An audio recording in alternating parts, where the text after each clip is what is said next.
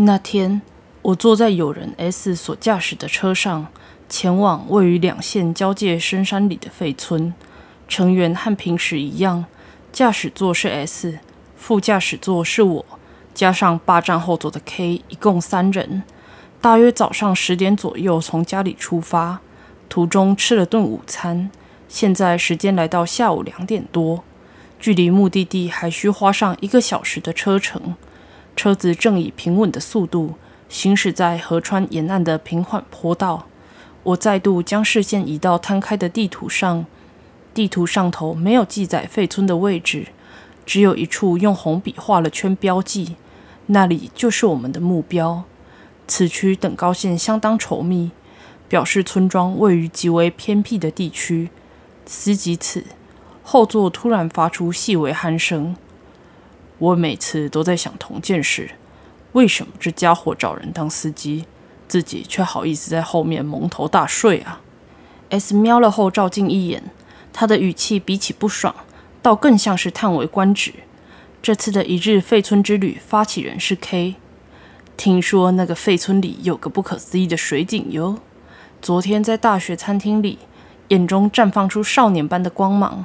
对着我和 S 畅谈的 K 是个货真价实的灵异迷。至今为止，我和 S 在 K 的带领之下，已经走访过好几处灵异景点。扑空的结果还是占大多数，不过偶尔也会中奖，因为 K 很容易晕车嘛，总比他吐在车里好吧？喂喂，K 那家伙竟然在流口水！依 K 所言，废村里有一口干涸的水井。仅在新月的夜里才会涌出水来。据说水井底部具有河童遗骸，只要喝下水井里的水，寿命就能延长五十年。河童长眠的水井啊！S 像是为了盖过我的嘟囔声，打了个哈欠。话说回来，好像有人说过，吃了河童的肉就能够长生不死。嗯，啊。不知道那人是不是把河童肉跟人鱼肉搞混了？不过的确有此一说。除此之外，还有许多关于河童的传说。因为这怪物足迹遍布各地，所以说法也是众说纷纭啊。哎，S 后面所说的内容我几乎没听进去，只是盯着窗外思考井水里是不是掺杂着河童之意呢？等等事情。不知道这次会扑空还是中奖。无论如何，难得大老远跑一趟，希望能带着有趣的见闻打道回府啊！顺带一提，今晚看不见月亮。S 啊，如果井里有水的话，你会喝吗？不喝。先不管延长寿命这一点，那口井根本没有人在管理，谁知道里面混了什么东西？也是啦。看来我和 S 都没兴趣喝井水，只有一个人满心期待着，就是正在后头呼呼大睡的 K。这男人可是连自己爱用的咖啡杯、糖包和即溶咖啡都带来了，口水要滴到椅子上了啦！喂，K！S 看着后照镜怒吼。尽管如此，当事人依然浑然不觉，靠着车椅睡得正甜，一定是做了个灵异迷会感到开心的梦吧。距离 S 停下车，硬把 K 叫醒后，又过了一小时半。随着车子不断前进，路旁景色也越发荒凉。总是杞人忧天的我，逐渐不安起来。就在我开始怀疑起手中地图正确性的同时，正好经过一间摆有许多地藏的祠堂，我们终于抵达废村了。哦，到了哟，就是这里！K 一下车，立刻大声嚷道。虽说是废村，这里仍然留有村庄的模样。许多空屋紧紧依附着山坡，遍布村庄各处。木造房子破旧到让人不禁怀疑，是否踹下去就倒了。这一带长满跟膝盖同高的杂草，不仔细看脚下，还真分不出来哪里才是道路。村子下方有条小河，河川对面又是山地。这个村庄可说是被绿意盎然的高墙所包围着。喂，你们快过来，来这里啦！是 K 的声音。我站在车旁，茫然地打量四周，听到 K 的呼声，才突然回过神来，朝他走去。最后下车的 S 也跟在我后头。K 站在村庄外围，几乎已经可称之为森林的区域，是河童水井。K 指向某处说道：“他口中的水井是个外观为正方形、边长约七十公分左右的石造物体，上面放有石盖，没有屋顶，也没有水桶。我原本想象的水井是更为厉害的感觉，所以颇感失望。不过，或许以前的村庄水井就是这种感觉吧。”喂，你们两个来帮我一下，把这个盖子打开。虽然我和 S 百般不愿，最后还是三人合力将盖子打开了。超级无敌有够重的！移开石盖的瞬间，有股像是从冰箱中窜出来的冰冷空气轻抚过脸颊。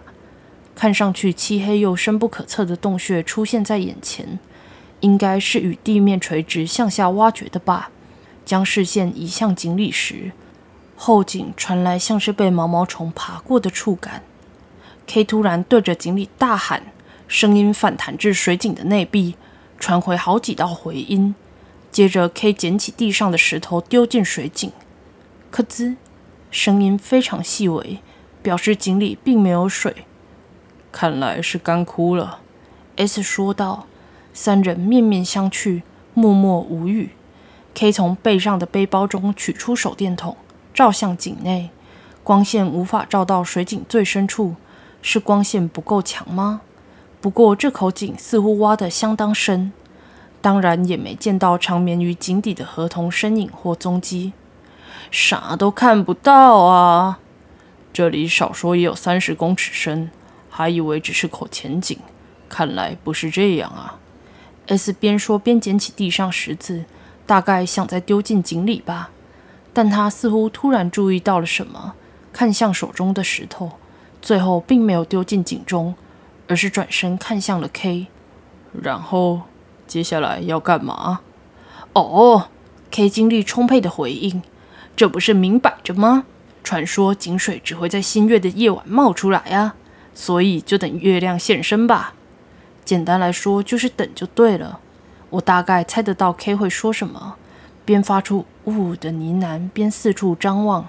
废村在这里等到天黑，想必会让人感到无比的惊悚。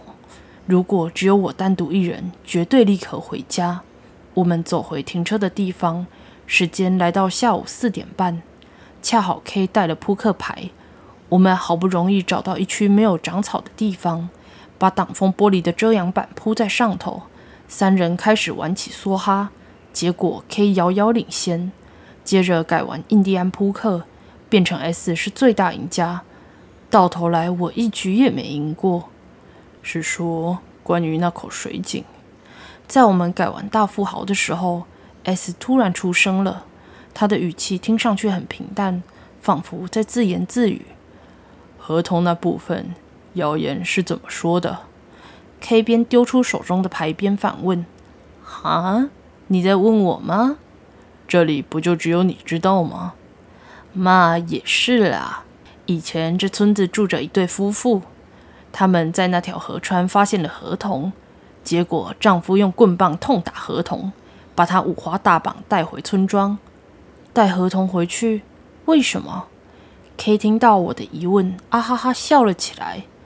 听说是为了吃它，真假？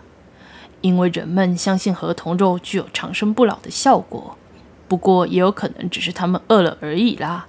正打算开动时，河童就逃走了。他们跟着追了出去，河童仍然不断逃跑，最后来到那口水井。哎呦，真可惜！之后村人用盖子将水井封了起来。河童在水井里整整叫了三天三夜，等到第四天的新月之夜，叫声停止了。河童就这样成仙去啦。水井和地下水源并不相通，就算河童再会游泳，找不到出口也是莫可奈何啊。发生这件事后，水井就干枯了，水再也出不来啦。但不可思议的是，每到新月之日又会冒出水来，那是河童水哦。这情报是从邻村阿公那听来的。后来我又再问了一次，发动革命，反革命。我们就这样边玩扑克牌边闲聊，三不五时驱赶身边的虫子，继续消磨时间。不知不觉间，天色渐渐昏暗下来，距离完全天黑剩没多少时间了。又过了几分钟，这时几乎连扑克牌上的图案都看不清，周围已笼罩在黑暗之中。夜晚的山区非常暗，什么都看不到，只能听见虫鸣鸟叫以及树叶咔嚓咔嚓摇曳的声音。天空中没有月亮，忽然出现一抹亮光，原来 K 点燃了从包包拿出的露营用煤油灯。走吧，我和 S 也各自带着手电筒。一起前往村中的水井，三人皆不发一语。现在的氛围和白天时截然不同，好暗，总之非常暗。白天和夜晚的差别竟然如此之大，我有种近乎恐惧的不自在感。手电筒光线照亮了水井，盖子是打开的，水井中的幽暗仿佛被吹散到空气中，将周围全部笼罩。环顾四周，漆黑一片。好了，让我们来看看里面究竟有没有水呢？为了炒热气氛，站在水井旁的 K 故意大声嚷嚷着。我轻笑出声，场面稍微缓和下来。各位观众，我手上有一颗石头，现在就把它丢下去确认看看吧。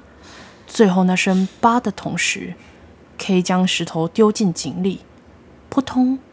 咦，我下意识惊叫出声。传来了声音，扑通！这是石头碰到井底某种东西发出的声音。现在井中有水，下午明明还没有的，水出现了！哇，真的假的？太神啦！我定格在原地，丢石头进去的 K 也吓了一大跳，就连我们之中最冷静的 S，看到这结果后也垂着头开始喃喃自语起来：“S 好可怕，是潮汐。”与这无关啊！就算是新月，影响力也不可能大到能提升地下水面。这附近也没有海洋或湖泊，难道地球加速自转了吗？怎么可能有这种蠢事？不过，假如是这样，我看着 S，S 抬起头来，一开始里面就有水。S 下定结论后，单手捡起地上两颗石子，举到水井上方，还来不及想他要做什么。一颗石头已经落下，扑通，落水声。S 立刻改变手放置的地方，接着抛下第二颗石头，咯吱，这个不一样，声音不一样，为什么？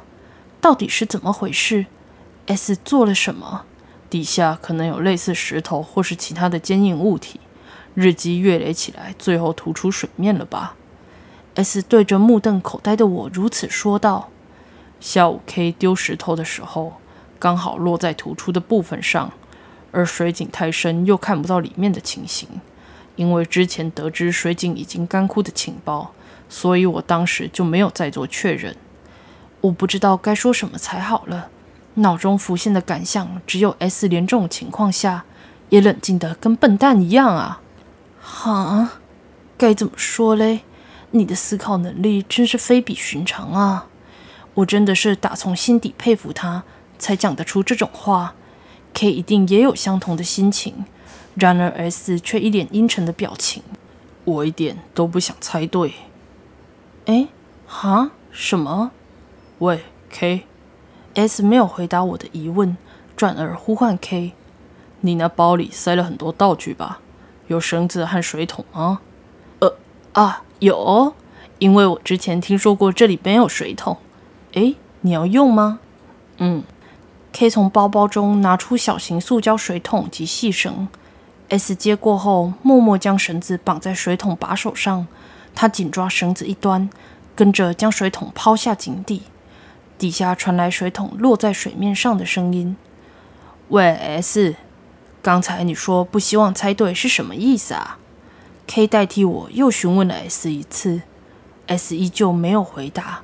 只是缓缓拉扯着手中细绳，他正将水装进水桶里。S 突然用力拉了下绳子，井底瞬间传来某种声响，仿佛积木堆成的城堡倒塌的声音。这是井底堆积起来的物体从底端开始崩塌的声音。S 开始缓缓收绳。我是指 K 刚才说的合同谣言。假如那件事是真的话，诶，他开口的太过突然，我没有任何心理准备，从喉咙发出了怪声。S 毫不在意，继续说道：“谣言是说，因为合同跑进去的关系，井水才会干枯，将水井干涸的原因推给合同。如果这样，就说得通了。我还是听不懂 S 想表达什么。不过，事实上，水井还能够使用，井底有水，也能像这样打水上来。虽然不能当做饮用水，也可以用来灌溉田地、洗衣服、洗东西。”用途还是有很多种。这个村子的居民故意编造合同的故事，就是想让大家误以为这口还能使用的水井已经干涸了。S 拉着手中绳子，我只能盯着他的动作看。就算有水，也不能用。这里面的水用不得。水桶被拉到井口附近，S 伸手将它提起。黄色水桶里挤满清澈井水，里头还有一个东西。那是什么？细长的石头。没想到会掉到这种东西啊！S 语气中带着一丝苦笑。你们俩知道这是什么吗？不知道。我和 K 一起摇头。S 拿起水桶里的物体，果然是石头，看起来像是个人形，可是上面没有头，简直就像保龄球瓶一样。S 接着将手伸进口袋。取出一个东西，那也是石头，圆状的石头。S 把原石轻轻放在细长石头上，在光线的映照下，原石上出现的表情，也就是脸。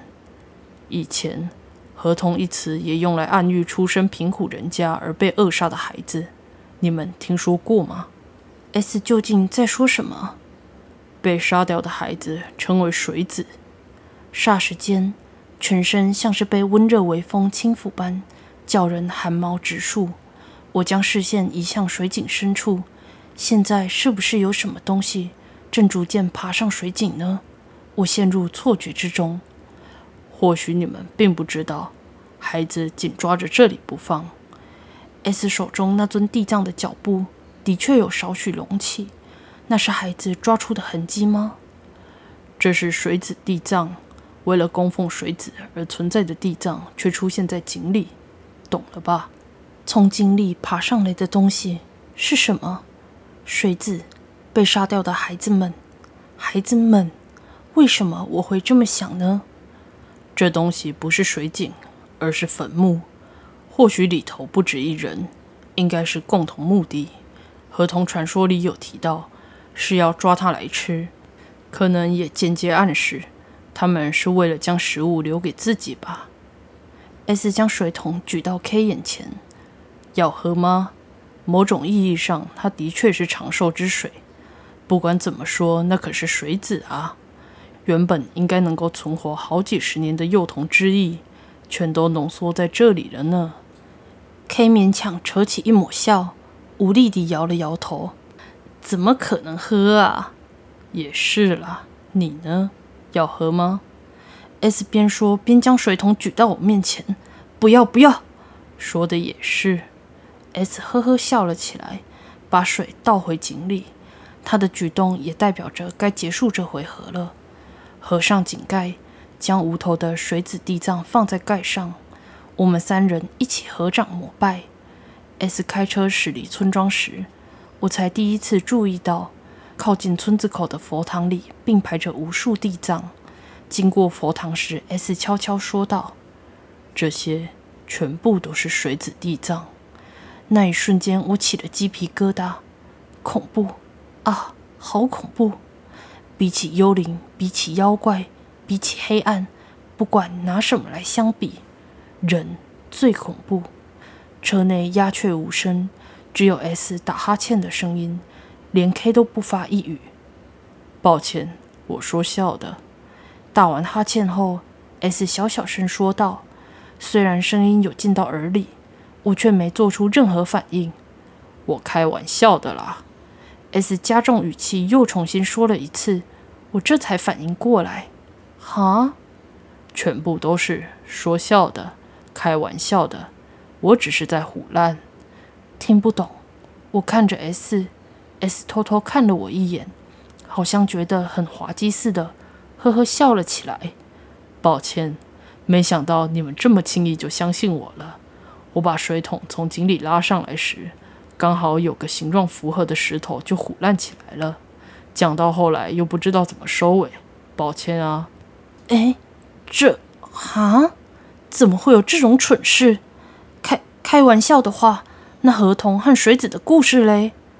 河童是真的用来暗喻被杀掉的孩子。不过啊，你仔细想想，假如村人真的做了这种事，为何要将自己的罪行（不对，是耻辱）为何要特地编故事，将自己的耻辱传达给世人呢？又又不是大家都听得懂，搞不好他们也很后悔啊。像我就听得懂啊。而且，就算他们说编那个合同的故事是因为后悔，也算了，就当做当时的村民不知道合同的暗语，只是偶然流传下来的传说，也说得过去。不管怎么说，那口井里没有小孩。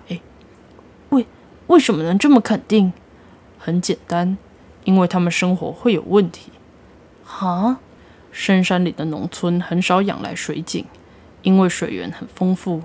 既然会挖出那么深的水井，想必那口井对他们而言很重要。没有笨蛋会把小孩丢进那口井，要丢的话，很多地方都能丢。